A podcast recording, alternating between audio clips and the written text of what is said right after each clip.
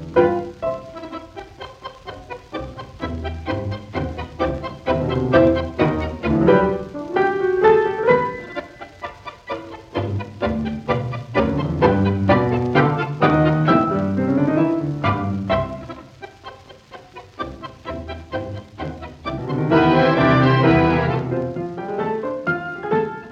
Herzlich willkommen zur 50.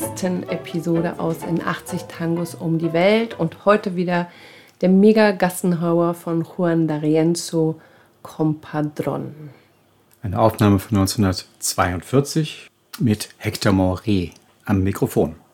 Das Stück wurde komponiert von Luis Visca, einem Pianisten und Orchesterleiter, der unter anderem auch mal ein Orchester zusammen mit D'Arienzo hatte – und im Chantecler gespielt hat, dem Nachtclub, in dem D'Arienzo seine großen Erfolge gefeiert hat. Der Text stammt von Enrique Cadicamo und das Ganze ist entstanden 1927. Übrigens, in diesem Fall wurde zuerst die Musik geschrieben und dann entstand der Text. Und natürlich die üblichen Verdächtigen haben es sofort aufgenommen vom Fleck weg. Lumuto, Canaro, Gardel. Gleich 1927 im Jahr des Erscheinens. Damals waren die großen Orchester, die berühmten Künstler sehr darauf bedacht, aktuelle Titel zu veröffentlichen. Und wir möchten heute über den Sänger sprechen, Hector Maury. Der hieß natürlich, wie fast alle Sänger, nicht Hector Maury.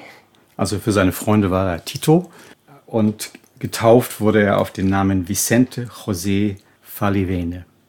Und 1940, das Jahr, in dem er zu D'Arienzo kam, hatte D'Arienzo ein komplett neues Orchester in dem Jahr hatte ihn sein altes Orchester mit Juan Polito und Alberto Echague und dem ganzen Verein verlassen. Es ging, das kann man sich denken, um die Bezahlung der Musiker. Die haben Juan Polito, den Pianisten, vorgeschickt, um mit D'Arienzo zu verhandeln. Der hat versucht, einen Keil zwischen die Musiker zu treiben, indem er dem Polito mehr Geld angeboten hat, aber den anderen nicht. Kurz, irgendwann haben sie alle ihre Instrumente eingepackt und haben D'Arienzo verlassen. Und er musste ein komplett neues Orchester aufbauen. Und hatte wirklich Erfolg damit. Er hatte als Pianisten den jungen Fulvio Salamanca, den hat er irgendwo außerhalb Buenos Aires mal gehört, der war damals 17, 18. Dann Caetano Puglisi, der Geiger, sein langjähriger Wegbegleiter von da an. Und Hector Varela als erstes Bandoneon und Arrangeur.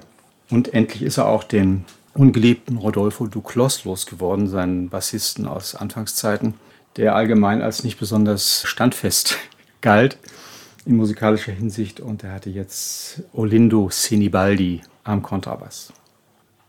Und im Zuge dessen bekam Tito einen neuen Namen von Juan D'Arienzo aufgedrückt. Ja, der hat sich einfach so ein bisschen kombinatorisch getan, hat den Vornamen von Hector Varela genommen und den Mädchennamen seiner Frau, die hieß Maure. Dann hat er noch einen schicken Akzent auf das E gepackt und Hector Maure war geboren.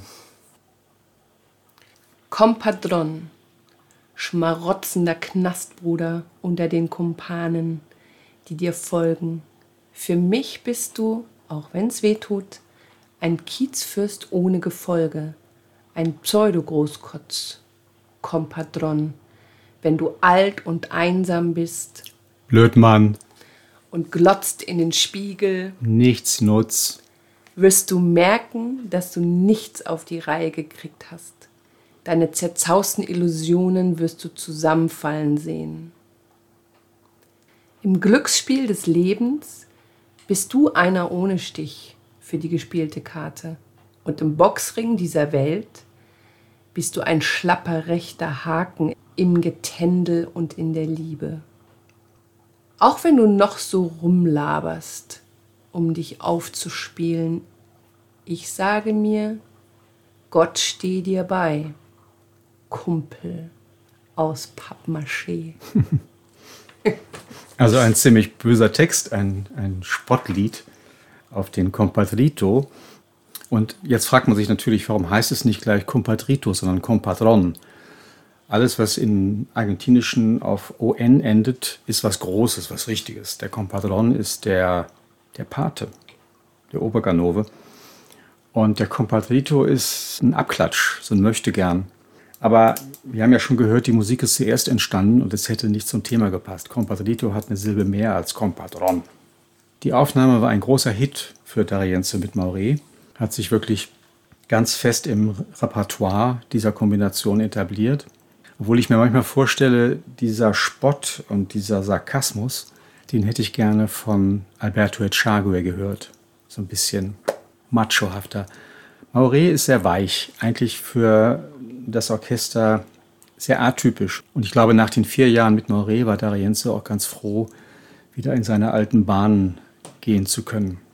Hector Mauret, 1920 geboren und 1937 gewinnt er einen Gesangswettbewerb, an dem sage und schreibe 5000 Leute teilgenommen haben. Das ist ordentlich, finde ich. Ja, ich weiß nicht, wie sie das gemacht haben, wie sie 5000 Sänger getestet haben oder auditioniert haben.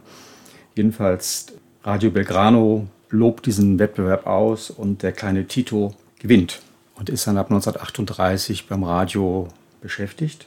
Und kurz bevor er bei D'Arienzo landet, spielt er mit Alberto Pugliese, dem älteren Bruder von Osvaldo Pugliese. Ja, ein Geiger.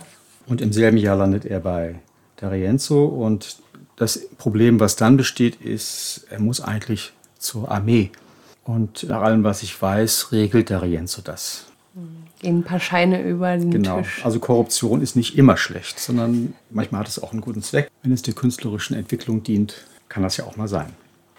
Und 1944, also nach vier Jahren, geht er weg von Juan D'Arienzo, hat sich die Stimme irgendwie ruiniert, mit Ja. entzündeten Stimmbändern gesungen, ist nie gut. Ist nie gut. Und D'Arienzo holt Alberto Echage zurück, glücklich.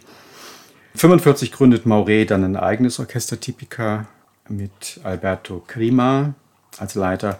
Und dann ab 46 verwirklicht er einen alten Traum vieler Tango-Sänger und singt mit einem Gitarrenensemble. Das ist einfach das, wie Gardel aufgetreten ist in der Hauptsache und wo sie wirklich sich präsentieren können.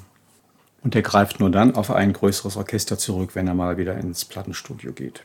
1949 geht er nach Europa, wird von Juan Canaro, einem der Brüder, engagiert, aber die beiden haben sich nicht so richtig lieb gehabt und er ist dann solo unterwegs in Frankreich und Belgien.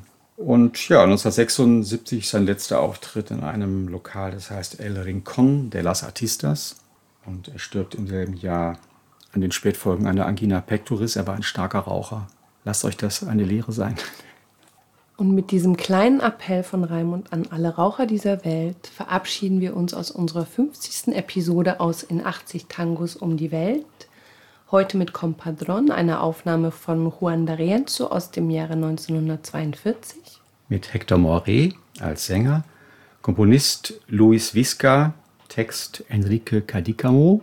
Das Ganze ist 1927 entstanden. Schön, dass ihr uns begleitet habt auf unserer Reise durch Tangos, die uns am Herzen liegen. Das waren Daniela und Raimund, Tangomundo, Berlin. Bleibt gesund und bis bald. Bis bald. Tschüss.